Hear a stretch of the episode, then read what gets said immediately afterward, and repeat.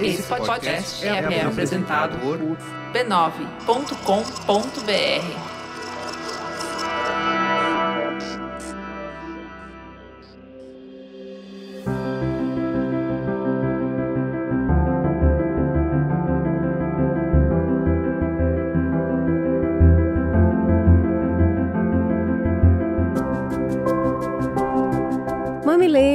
Mamileiros e sejam bem-vindos a Crônicas de um Cuidado, uma microsérie em três capítulos do Mamilos, realizada em parceria com a Johnson Johnson.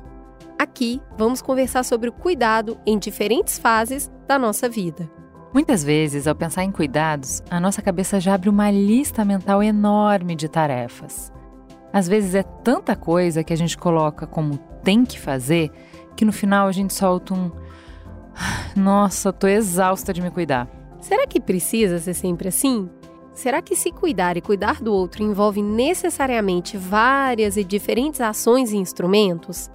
E mais, a gente fala tanto de se cuidar e cuidar do outro, será que não está faltando uma peça nessa equação? Quando é que eu me permito ser cuidada? Para mergulhar nesse universo com tanta delicadeza, a gente vai entrar na cabeça de três mulheres diferentes. Luna vai nos contar sobre as peripécias dos primeiros autocuidados com o corpo feminino. Com Teresa, vamos encarar como cuidar do outro pode nos deixar confusas. E com Bia, entramos de cabeça na sensação de vulnerabilidade que podemos sentir ao necessitarmos de cuidados. Vem com a gente que tem muito cuidado pela frente. Episódio 1 Eu Cuido de Mim. Essa é a história da Luna, de 11 anos.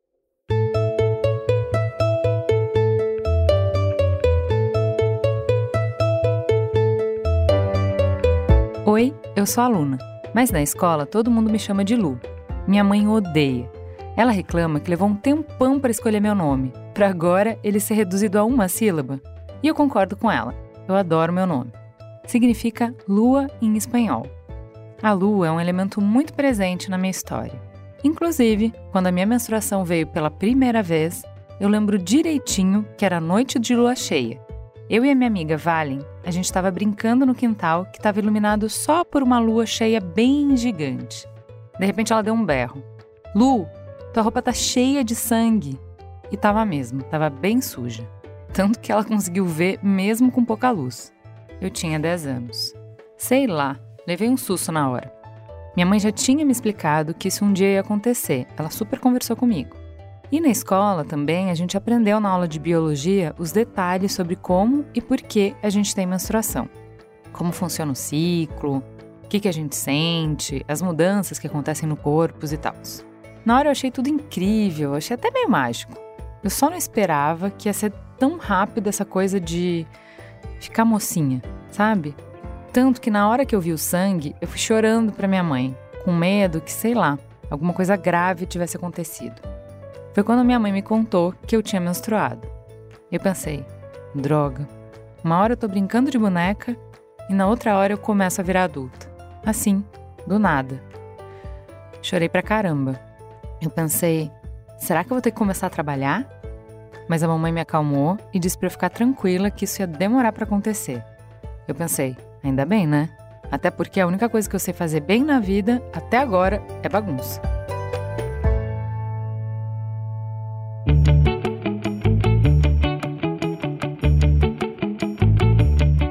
Foi estranho no início, sabe? Eu aprendi na escola como fazer as contagens dos dias do período menstrual. Mas como a minha menstruação ainda não vem nos dias certinhos, certinho mesmo, eu acabo esquecendo de me prevenir colocando absorvente. Minha mãe é tão legal que comprou diferentes tipos de absorvente para eu ver o que, que eu achava melhor para mim. Mas tem vezes que eu coloco absorvente no dia que eu acho que a menstruação vai chegar e ela não vem. Aí, quando eu tô menstruada mesmo, eu esqueço de colocar. Ainda bem que minha mãe tá sempre de olho para não pagar mico. Meu maior medo é menstruar na escola, não ter absorvente e ficar lá, no meio da sala, com a roupa toda suja. Deus me livre! Mas deve ser assim mesmo no início, né? Acho difícil lembrar de fazer tudo. Antes, quando eu era só uma criança de 9 anos, era mal escovar os dentes e tomar banho.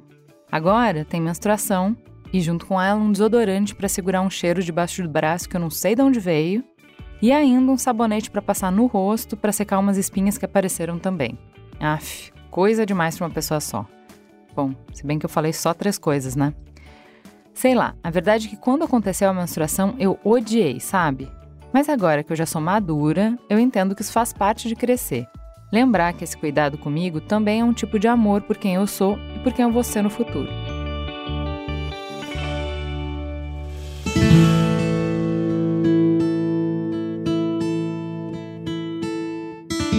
Mas vamos combinar que tem perrengues muito piores que o meu. O que é a possibilidade de manchar a calcinha de vez em quando, perto de quem nem tem absorvente? Eu estudo em escola pública e tenho amigas que, quando menstruam, não vão para a escola porque elas não têm como comprar absorvente. A professora falou que isso se chama pobreza menstrual. É muito triste pensar que muitas meninas não têm o básico e que para elas esse básico é um luxo. Tem noção que ela pode tomar bomba e ter que repetir o ano por falta? Acho muito injusto. Por isso, eu e a Valen criamos um movimento na nossa escola. Chama TPM Tem Pras Manas. A gente fez uma campanha na internet e arrecadou um monte de absorventes. Daí a gente deixa no banheiro feminino para quem quiser levar para casa ou usar se precisar na escola. É muito legal pensar que uma coisa que eu achava super chata me levou a tomar uma atitude para ajudar outras pessoas que menstruam. E daí eu entendi que menstruar é só mais uma fase da vida que a gente passa. Tudo bem, essa fase vai durar um tempão, né? Mas é por isso mesmo que a gente tem que pensar que é uma coisa natural, não tem nenhum bicho de sete cabeças para viver ela. Claro, eu entendo, tem umas coisas chatas mesmo. Durante alguns dias eu sinto um pouco de cólica, meu peito dói. Mas não vou passar uma vida inteira reclamando dessas coisas, né? Prefiro, sei lá, entender que é um tempo que eu preciso dar mais atenção pro meu corpo, que ele pede para eu ficar mais de boas, mais quieta. E é isso. Eu vou aprendendo a cuidar de mim sem neura, enquanto aprendo a cuidar do mundo que eu quero viver.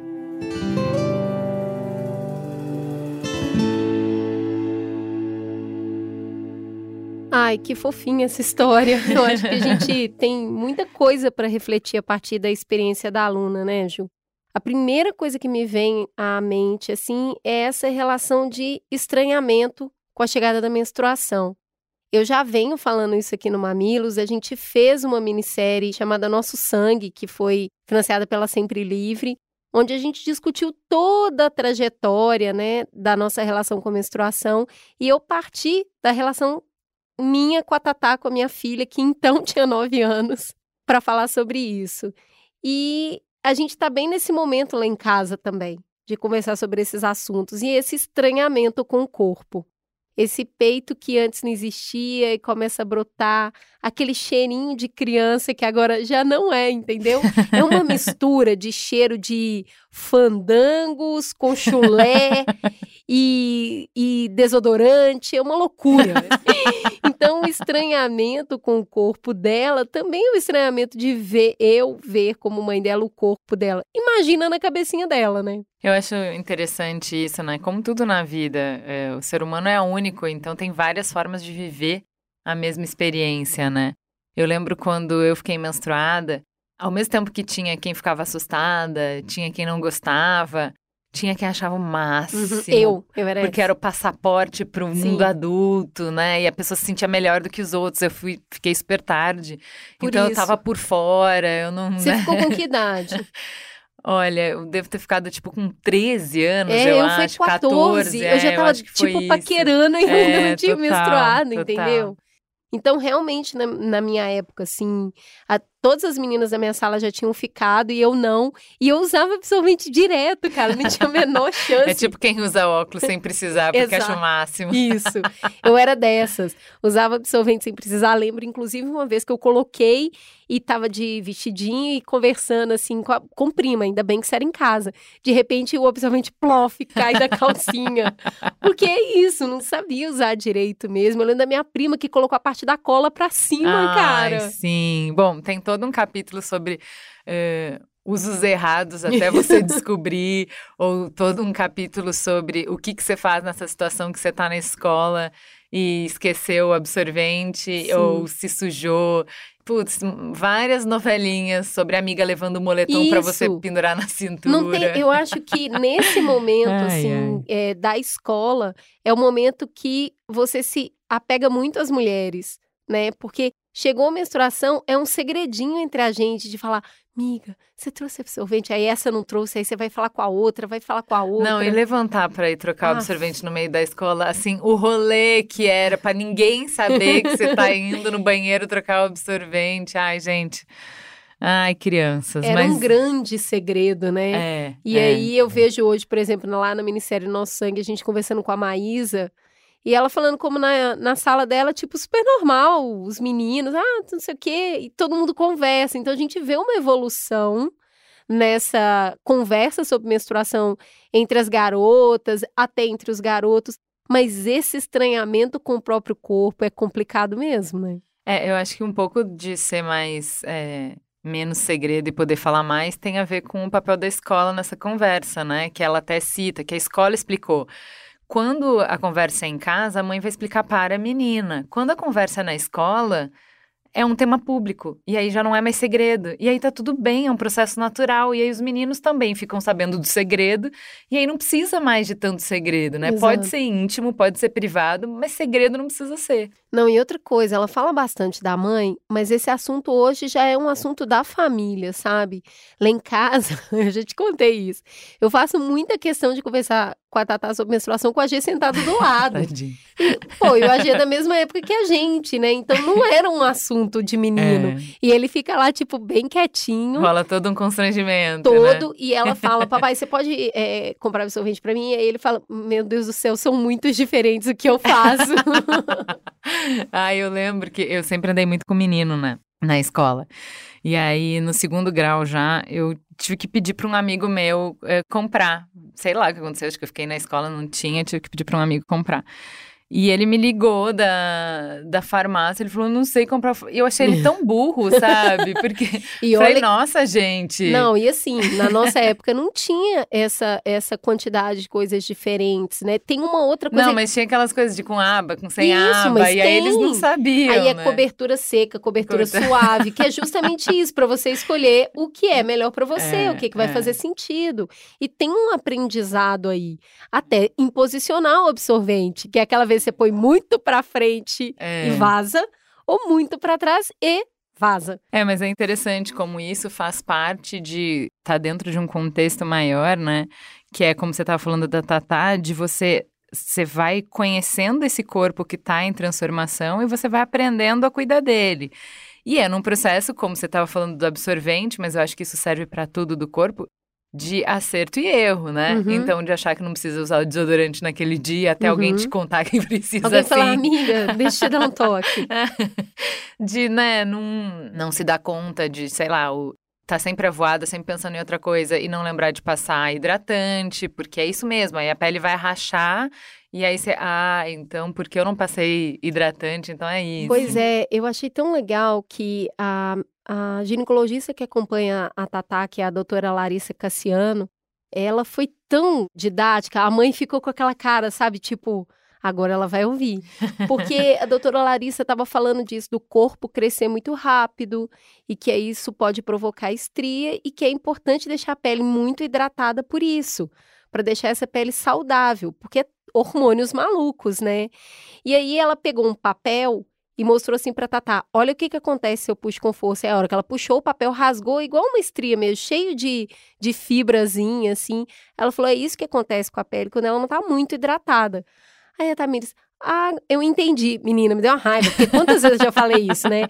Mas tudo bem, sou muito grata à doutora Larissa, porque agora ela tá, minha filha, num mel com, com óleo e com o hidratante, porque faz parte, né? Quando chega a menstruação, não é só o sanguinho lá, tem todo um mundo que vai acontecer com esse corpo e de carinho, né? Eu acho bonito que a aluna fala isso.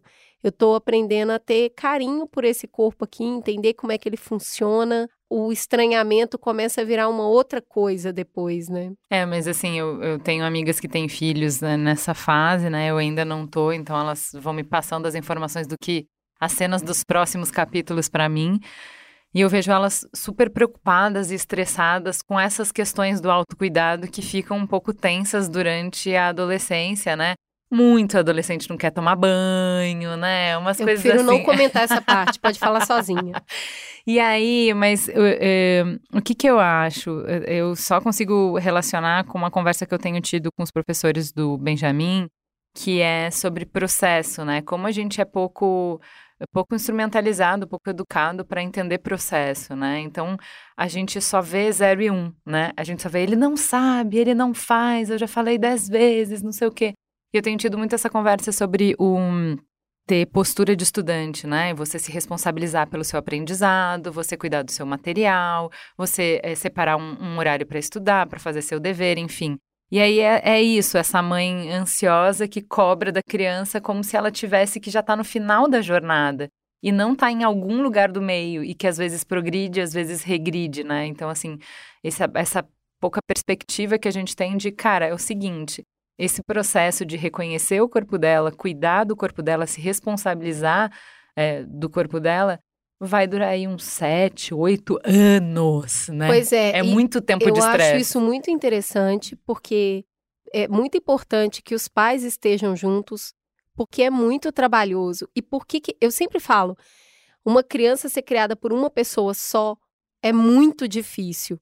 Porque eu não estou falando aqui de ser um casal hétero ou, ou, ou um casal gay, mas ter avô, ter primo, ter tia, ter todo mundo envolvido nesse universo porque é cansativo demais. A gente fala, isso é um processo. Ah, claro, metodologia ágil, vamos fazer isso aqui rapidinho. Em uma semana. Em uma semana ela aprende. Eu vou falar sete dias uhum. que precisa passar o desodorante, nunca mais teremos um problema, não é mesmo? São sete anos, não são sete dias, entendeu? E aí, sete dias falando a mesma coisa é humanamente impossível. Você precisa de uma rede ali não é só. Porque sua filha também chega uma hora que vira paisagem, ela não vai ouvir mais, não, entendeu? Então tem que entrar o pai, tem que entrar a, a professora, tem que entrar as colegas da escola. Porque isso é uma coisa que é uma dor aprender, que é, é nesse choque com outros seres humanos da mesma idade que a necessidade, na verdade, se apresenta, entendeu? É verdade. É o coleguinha virar e falar assim: Ai, sua boca tá fedendo. A mãe não quer ouvir isso, porque morre, né? Se a mãe ouvir isso. Mas é o coleguinha falando que vai falar assim: eu não vou mais sem escovar os dentes pra escola porque é desagradável. Eu não quero parecer desagradável. Então, esse processo de construção do autocuidado. Cara, a gente faz tudo para eles, né? É. é banzinho, é beijinho, é carinho, é talquinho, shampoozinho. e de repente é toma, agora o trampo é seu. É. Então, realmente é muito tempo e esse tempo é muito desgastante. Não recomendo sozinha, assim, olha. Tem uma outra frase que eu achei curiosa, assim, interessante da fala da Luna, que é sobre se. E agora eu virei adulta, ah. porque eu acho que essa é uma discussão que nem tem uma resposta muito delimitada, né? É, porque a gente tem várias questões que apontam para isso. Ela não tirou da cabecinha dela isso, né? Então, assim, ah, até idade legal que mulher pode ser emancipada para casar tem a ver com a idade média em que as mulheres menstruavam na idade época. média, né? Bem é, idade média esse conceito mesmo. Mas assim, mas você vê que há uma referência, é. né, para algumas coisas, né? Então, é, para a gente é muito claro que não, não fica, não vira adulta, mas é, você vira uma, a gente fala uma rã, né? Não é nem o peixe e não é nem o, o, o animal da terra. Você fica entre uhum. híbrido, né? Indo lá, indo cá. E eu acho que isso é um processo difícil também para criança adolescente, que é uma hora tá brincando de boneca, na outra hora já tá com preocupações que não são da infância, né? Eu, eu assim, de novo, vou voltar para essa situação da doutora Larissa Cassiano, que é levar uma criança no ginecologista. Já é per se muito assustador isso, sabe? Que é a médica que vai olhar para a saúde íntima dessa, dessa criança. Ah, tá vendo? Nem sai. Tá vendo? Muito difícil. Então, o que que eu percebo disso? É a hora que ela explicou do negócio da estria e vamos cuidar desse corpo e a menstruação, eu já virei e falei, filha, mas se quiser continuar brincando de casinha, pode, tá? Uhum. Não tem nada escrito falando, a partir daqui não pode. Uhum. A aluna falou, né, do virar mocinha. E eu realmente acho que isso já foi um marcador que tem a ver a cabeça com o corpo, Porque é isso, eu tinha 14 anos. Eu realmente estava virando mocinha na cabeça também, não era só no corpo. Uhum. Eu já tava. pô, Já tava meio que flertando, já tava naquela coisinha, os meninos são chatos, quem, é, Deus me livre quem me dera. Mas 10 anos, 11 anos, cara, não tá. 10 anos, 11 anos, tá brincando, entendeu? Uhum. E realmente é um impacto muito grande, que é... Outro dia ela virou pra mim e falou, você acha que esse tipo de vestido é muito infantil pra mim? E eu já tô grande? Eu falei, olha, não tem uma régua, entendeu? O Imetro não chegou e falou, a partir de tal idade, Uhum. não pode. É o que você se sente bem em fazer. Quer brincar, brinca. Quer usar esse vestido, usa. Quer brincar com seu irmão de três anos, de cabaninha? Tá liberado também. Não quer mais, só quer ficar no quarto olhando pro teto ouvindo na United? Pode também. Quer ser triste? Quer ser emo? quer ser triste, quer chorar muito? Quer mudar o seu nome que a sua mãe te deu? É, não, e quer morar com, com a melhor amiga da mãe, que é muito mais legal do que a sua mãe? Pode também, vai. Outro dia ela falou, ah, porque a Juliana não sei o que. Eu falei, vai morar com ela então. tipo, aquela mãe bem ressentida.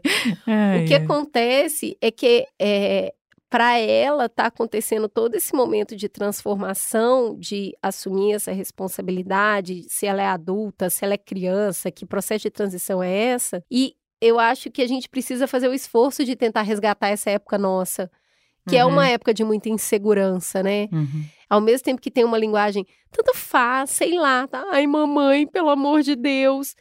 E é meio, é meio isso mesmo, e tem sido muito intenso acompanhar. E poder resgatar também a minha época, foi uma época bem diferente da dela. Ah, sim, mudamos muito, né? É, um outro ponto que eu acho interessante a gente falar que ela mencionou, e isso também é um marcador das diferenças de geração, porque a gente não falava sobre isso, eu pelo menos nunca tinha pensado sobre isso, eu não tinha noção. Quando que você ficou, você lembra quando que você ouviu pela primeira vez esse termo? Quando que você se sensibilizou com essa causa? Juliana tem dois anos, eu acho que no máximo, viu? exato. E é tão bizarro por a gente ser mulher, isso não ser óbvio pra gente, né? Justamente porque a gente tem um recorte de classe forte demais no Brasil, né? Uma em cada quatro adolescentes no Brasil não tem acesso a absorvente durante o período menstrual.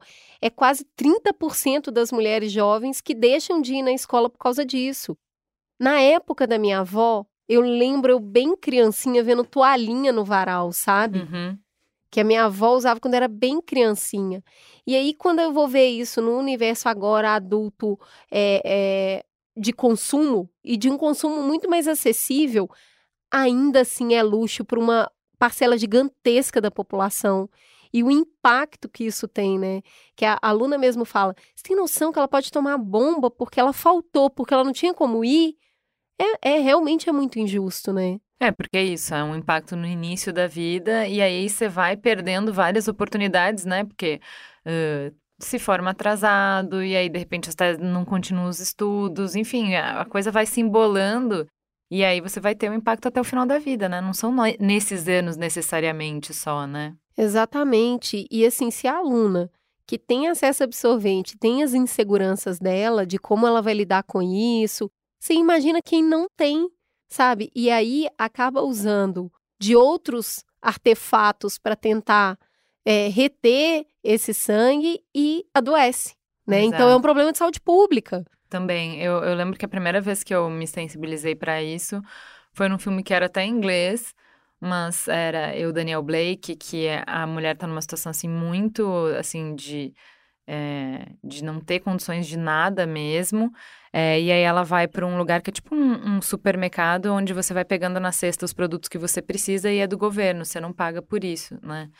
E aí ela, a, a assistente que tá ajudando ela, social, entrega papel higiênico e ela, super constrangida, pergunta se não tem absorvente.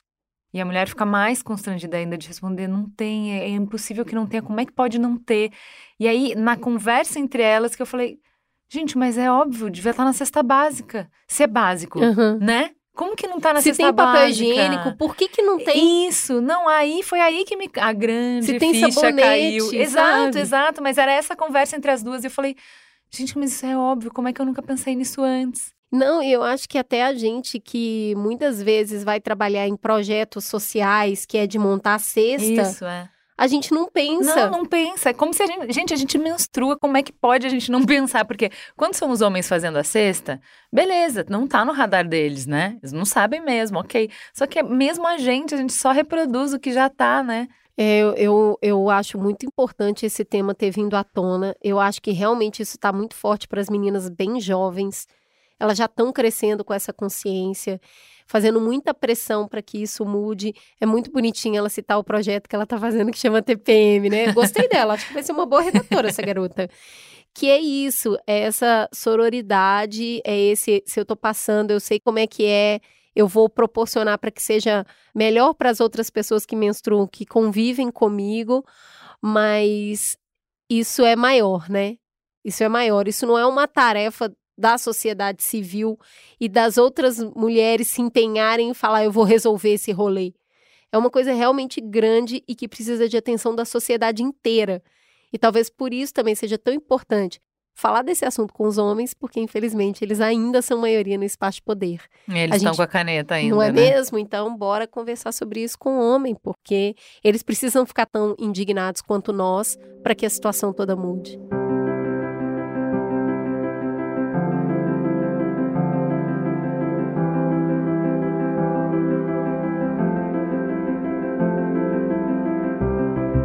A gente acabou de conversar sobre como o autocuidado é importante para toda mulher. Exatamente, Cris. É um processo que faz parte do nosso amadurecimento e autoconhecimento. E para expandir ainda mais a importância disso e levar esse conteúdo para mais pessoas, a Johnson Johnson criou a Care Friday, que une muita troca de conhecimento com influenciadores, conteúdos exclusivos e descontos inéditos nos produtos Johnson Johnson. Aliás, são produtos que fazem parte do nosso dia a dia, como Sempre Livre, Carefree, OB. Vamos juntos cuidar por inteiro? Siga a Johnson Johnson nas redes sociais em jnjbrasil e aproveite também os descontos. O link está na descrição do episódio. Ah, e dia 23 de novembro, às 19h30, tem a Live Care Friday. Não deixe de ver. Cuide de você e do seu bolso. Care Friday Johnson Johnson. Vamos juntos cuidar por inteiro.